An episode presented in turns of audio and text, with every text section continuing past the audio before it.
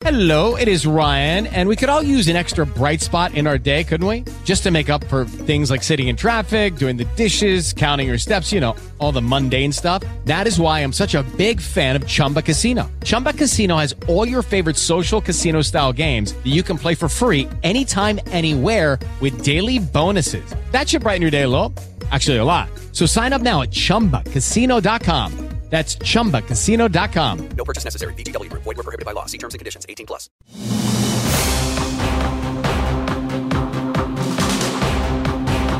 Polícia Federal vai investigar falha no sistema de votação da Câmara dos Deputados. O órgão foi acionado por suspeitas de um ataque hacker, mas um problema técnico não foi descartado. O sistema falhou ontem durante a votação da PEC dos benefícios, já nos destaques da proposta. O presidente da casa, deputado Arthur Lira, classificou a suspensão como grave e sem precedentes. Congresso Nacional aprova a Lei de Diretrizes Orçamentárias para 2023. O texto não obriga o governo federal a pagar as emendas de relator, no mecanismo que ficou conhecido como orçamento secreto. Presidente Jair Bolsonaro conversa por telefone com familiares do tesoureiro do PT morto a tiros em Foz do Iguaçu. Em Uberlândia, algumas salas de vacina terão horário de funcionamento reduzido nos próximos dias. E no futebol, Fluminense e Atlético Paranaense estão classificados para a próxima fase da Copa do Brasil. Quarta-feira, 13 de junho de 2022. O Jornal Educadora está no ar.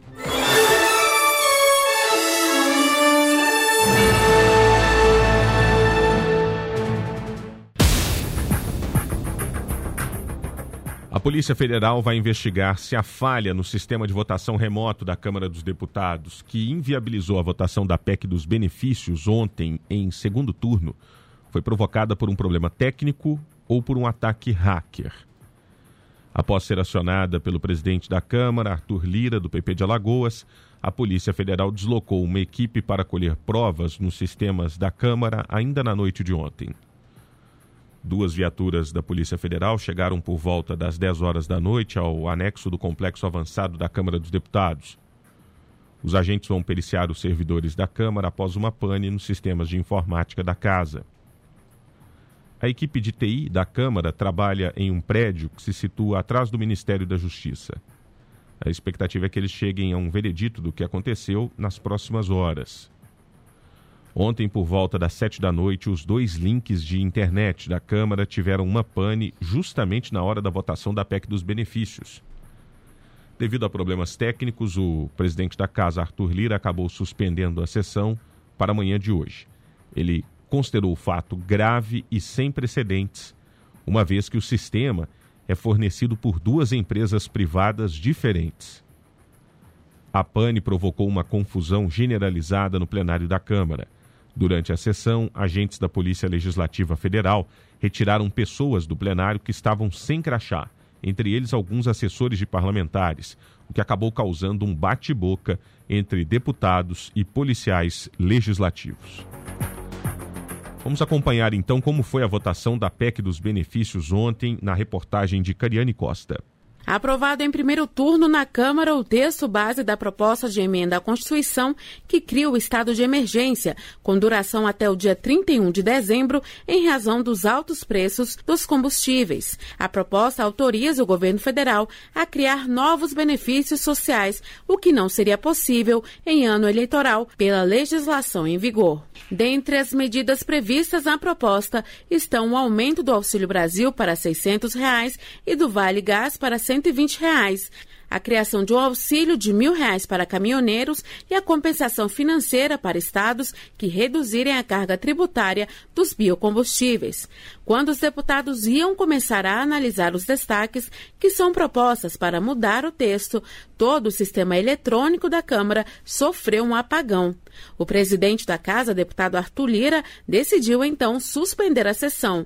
Lira disse que vai acionar a Polícia Federal para investigar o ocorrido e remarcou a sessão para amanhã desta quarta-feira. O motivo já explicado e debatido, a Polícia Federal está vindo para esta casa para fazer as investigações do que aconteceu da maneira mais profunda que acontecer e a sessão está suspensa com quórum para amanhã de manhã, para a continuidade das votações, das votações. Está suspensa a sessão até amanhã. Mesmo com críticas à proposta, a oposição votou a favor da aprovação. Ao todo, 394 deputados votaram favorável e apenas 14 contra. Eram necessários pelo menos 308 votos. A PEC ainda precisa ser aprovada em segundo turno pela Câmara. O custo previsto dos benefícios proposto pelo governo é de 42 bilhões de reais aos cofres públicos.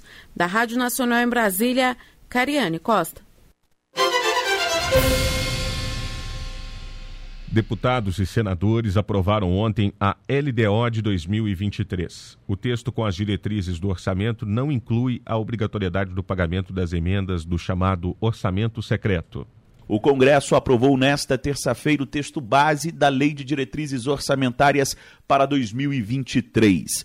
A LDO é responsável por dar as bases para o orçamento do próximo ano. A maior polêmica sobre o texto foi quanto ao pagamento impositivo das emendas de relator, apelidadas de orçamento secreto. No próximo ano, serão quase 19 bilhões de reais que vão ser destinados conforme predileção do relator do orçamento. Mas, diante das críticas e da repercussão negativa, o relator Marcos Duval abandonou a ideia de impositividade das emendas, o que obrigaria que os recursos fossem pagos. Desconcentração do poder do relator, que seria a única pessoa até então a, a fazer as indicações, para ser compartilhado também essa obrigatoriedade com o presidente, né? então não é mais como um único a, indicar. E isso aumentou ainda mais, um, é, passou a ser mais um instrumento de controle, dentre várias outras é, que nós colocamos no relatório como medidas de transparência. A LDO define para o próximo ano um salário mínimo de R$ 1.294, um aumento de 82 reais, valor que não corrige as perdas. A proposta prevê ainda um crescimento de 2,5% e inflação de 3,3%, embora a acumulada dos 12 meses seja de 11,73%. A LDO também tem expectativa da taxa de juros em 10%, mas atualmente a taxa está em 13,25%. Ainda segundo o projeto, o país deve ter no próximo ano um déficit de quase 66 bilhões de reais. Agência Rádio Web de Brasília, Yuri Hudson.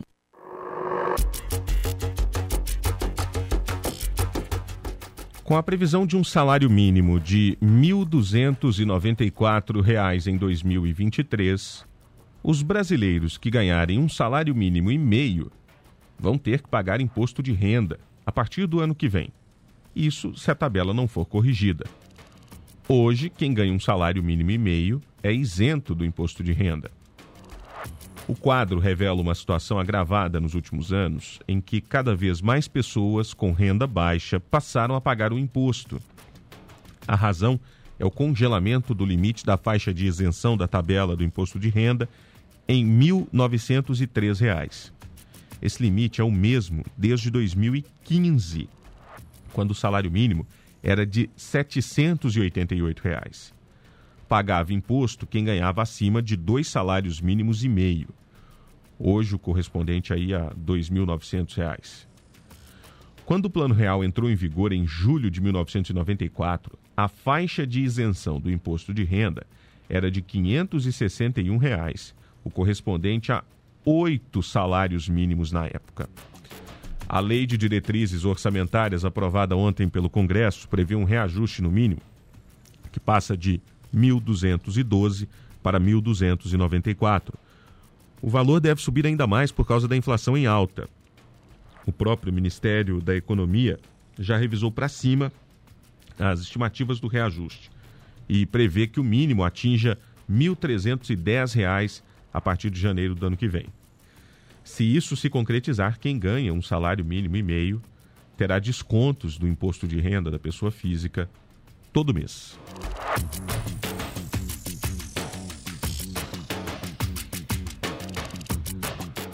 O presidente Jair Bolsonaro falou ontem com a família do tesoureiro do PT que foi morto em Foz do Iguaçu durante uma festa de aniversário decorada com elementos do Partido dos Trabalhadores. Bolsonaro convidou a família para ir a Brasília participar de uma coletiva de imprensa. A família do tesoureiro do PT, Marcelo Arruda, que foi assassinado em Fossa do Iguaçu, no Paraná, conversou com o presidente Jair Bolsonaro por meio de uma chamada de vídeo nesta terça-feira. O autor dos disparos que mataram Marcelo no último domingo se identificou como apoiador de Bolsonaro e a polícia investiga a suspeita de crime político. O presidente da República disse que nada justifica o crime e convidou familiares de Marcelo para irem até Brasília participar de uma entrevista coletiva. O diálogo foi intermediado pelo deputado do MDB do Rio de Janeiro, Otone de Paula, que é aliado de Bolsonaro, e foi revelado em um vídeo publicado pelo site Metrópolis. O presidente disse durante a conversa que a imprensa e a esquerda estão atribuindo responsabilidade a ele pela ação do criminoso. Os irmãos da vítima não deixaram claro se vão aceitar o convite para participar da entrevista, mas disseram para Bolsonaro que não querem que o caso seja explorado politicamente. O policial penal federal Jorge José da Rocha Guaranho, autor do crime, também foi atingido por um tiro e está internado em estado grave. Agência Rádio Web, com informações de Brasília, Bruno Moreira. Este é o Jornal Educadora. A Secretaria Municipal de Saúde informou que entre os dias 13 e 15 de julho, algumas salas de vacina terão um horário de funcionamento reduzido. A alteração no atendimento acontece devido à necessidade de utilização das salas para capacitação dos profissionais com as câmaras de refrigeração. Para consultar os horários, basta entrar no site da Prefeitura de Uberlândia. O endereço é uberlândia.mg.gov.br. Minas Gerais está entre os estados com mais casos de varíola dos macacos no Brasil. Segundo o levantamento realizado pela Secretaria de Estado de Saúde, Minas aparece em terceiro lugar. Até o momento existem 18 casos confirmados. Outros oito estão em investigação. Das 18 notificações em Minas, 15 pacientes estão na capital mineira, dois em Sete Lagoas, na região central, e um em Governador Valadares, no Vale do Rio Doce. Todos os pacientes são homens, com idades entre 22 e 46 anos e estão em isolamento. Um deles foi internado por dificuldades de isolamento domiciliar. Ainda de acordo com a secretaria, os pacientes estão sendo monitorados e o quadro de saúde de todos é considerado estável.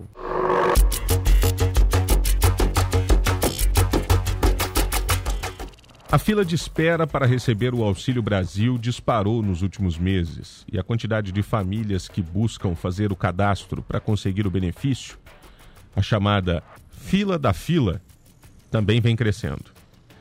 Zerar a lista de espera para entrar no Auxílio Brasil e ampliar o valor do benefício para 600 reais estão entre as medidas previstas pelo governo Bolsonaro na PEC dos benefícios, que amplia o programa social, faltando aí três meses para as eleições. De março a abril, dados mais recentes disponibilizados pela Confederação Nacional dos Municípios mostram que houve aumento de 113% na fila do CAD único, o requisito básico para acessar o Auxílio Brasil. Segundo a entidade, há 2 milhões e 788 mil famílias aguardando transferência de renda atualmente. O número é maior do que o esperado pelo governo, que estima a fila em 2 milhões quando para agosto, no caso, quando deve começar o pagamento do benefício no valor mínimo de 600 reais. Além disso, técnicos do Ministério da Cidadania reconhecem que a fila não deve ficar zerada por muito tempo, porque os recursos a serem liberados são calculados para atender as famílias que já estarão à espera do programa. E novos pedidos vão continuar a ser apresentados até o fim do ano. Não há uma estimativa de quantas famílias estariam nessa fila para fazer o cadastro formada pelos brasileiros que aguardam a inclusão no CAD único. O Ministério da Cidadania informou que não acompanha quantos cidadãos ainda não conseguiram entrar no cadastro.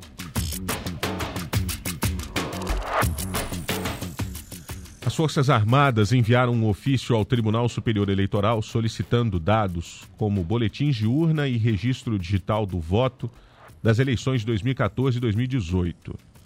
Os militares insistem na possibilidade de uma apuração paralela das eleições de 2022. As Forças Armadas solicitaram ao Tribunal Superior Eleitoral arquivos referentes às eleições de 2014 e 2018, citadas pelo presidente Jair Bolsonaro como provas de existência de fraudes. O pedido sinaliza para uma pressão dos militares para uma apuração paralela dos votos, como sugeriu o próprio presidente da República. O ofício foi enviado ao TSE em junho e diz que a intenção é esclarecer e conhecer os mecanismos do processo eleitoral. Para a oposição ao governo, o Ministério da Defesa está embarcando na ideia de Bolsonaro, que não tem provas sobre o que diz, como pontua a líder do PCdoB, Perpétua Almeida. Não cabe às Forças Armadas brasileiras ficar debatendo urnas eletrônicas. Tem instituições para isso. O TSE cuida do processo eleitoral. Urnas eletrônicas existem no Brasil há 25 anos, gente. Nunca se comprovou absolutamente nada que pudesse mudar o resultado eleitoral. Por que esse debate agora? Ao jornal Folha de São Paulo, o Ministério da Defesa alegou que as solicitações são fundamentais para que possam realizar os trabalhos de fiscalização de forma técnica, séria e colaborativa. O pedido ao TSE foi assinado pelo coronel do Exército Marcelo Nogueira de Souza, chefe da equipe das Forças Armadas que participa da fiscalização do processo eleitoral. Na próxima semana, o presidente Bolsonaro deve reunir embaixadores de outros países para participarem de uma reunião. Bolsonaro diz que mostrará como é o sistema eleitoral brasileiro e promete uma exposição sobre tudo o que aconteceu nas eleições de 2014 e 2018 de forma documentada. Agência Rádio Web de Brasília, Yuri Hudson. As contas de luz terão redução média de 5,2% em oito estados. A diretoria da ANEL aprovou nesta terça-feira a revisão tarifária extraordinária de 2022 nas contas de luz de 10 distribuidoras de energia. O impacto médio estimado para o Brasil é de uma redução de 5,2% do valor pago pelos consumidores residenciais. Os reajustes foram revistos em função da Lei nº 14.385 de 2022, que determinou a devolução de valores de tributos recolhidos a mais pelas prestadoras do Serviço Público de Distribuição de Energia Elétrica. A diretora-geral interina da ANEL, Camila Figueiredo Bonfim Lopes, destaca que os valores serão individualizados. Depende muito dos montantes envolvidos em cada distribuidora, do momento em que essas ações foram instauradas pelas distribuidoras. Então, o impacto é diferenciado por distribuidora e algumas a gente viu aqui que tem um impacto superior a 8%. Então, não é uma redução pequena, não, é bastante significativa, tendo em vista os resultados dos reajustes tarifários que a gente tem observado no ano de 2022. Com a readequação, a partir de amanhã, as novas tarifas praticadas pela Energisa Borborema terão efeito médio a ser percebido pelos consumidores de menos 5,26% e os da Companhia Sul Sergipana de Eletricidade de menos 4,88%. Já os consumidores da Companhia Energética de Pernambuco perceberão uma redução de menos 4,7% e os da Energisa Sergipe de menos 4,47%.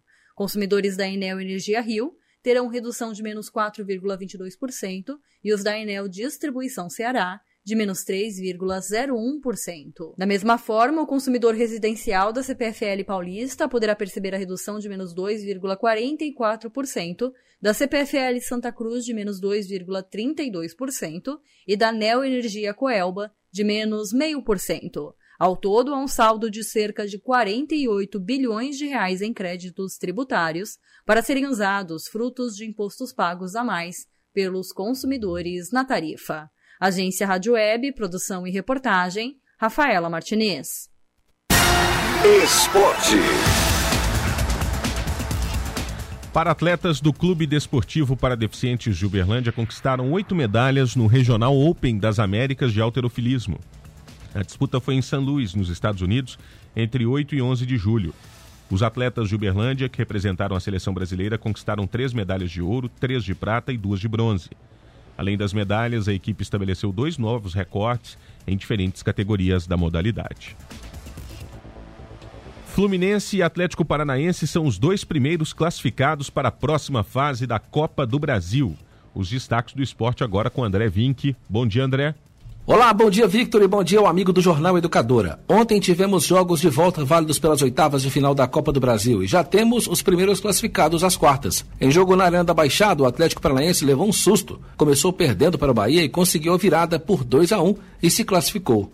Já no Mineirão lotado, o Cruzeiro não segurou o tricolor do Rio e o Fluminense venceu por 3 a 0, com gols de Arias, Cano e Natan. Agora o Celeste foca suas forças no acesso à elite do futebol nacional.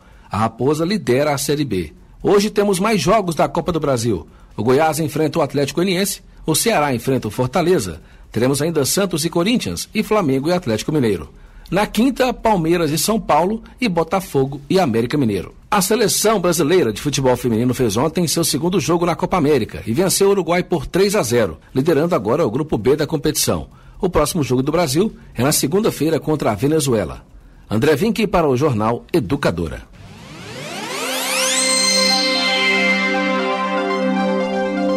Agora ao noticiário internacional com Luciele Melo. Bom dia, Luciele, é com você. Olá, muito bom dia, Victor e ouvintes do Jornal Educadora. A guerra na Ucrânia já deixou mais de 5 mil civis mortos no país em quase 150 dias de ataques e bombardeios. O balanço foi feito pela Agência de Direitos Humanos da Organização das Nações Unidas e foi divulgado ontem. Segundo a agência, que tem dezenas de monitores de direitos humanos no país, 5.024 pessoas morreram e 6.520 ficaram feridas. Mesmo com os dados do balanço oficial, a agência afirma que o número de mortos é ainda maior.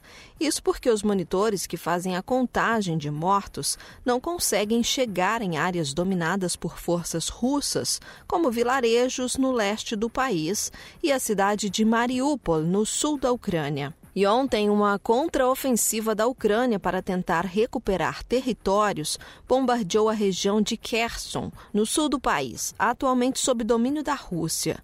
Ao menos sete pessoas morreram e quase 60 ficaram feridas, segundo anunciaram as forças de ocupação de Moscou.